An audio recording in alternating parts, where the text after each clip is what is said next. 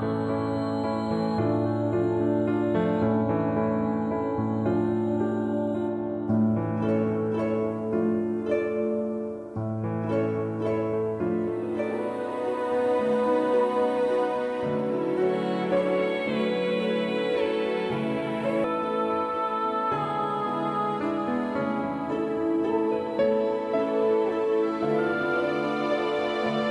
La figura de Jesús de Nazaret fue creada, a base de una mezcla de látex y silicona, además de cabello natural, formando la recreación más exacta, según lo dicen sus creadores, el artista y director de la exposición Álvaro Blanco.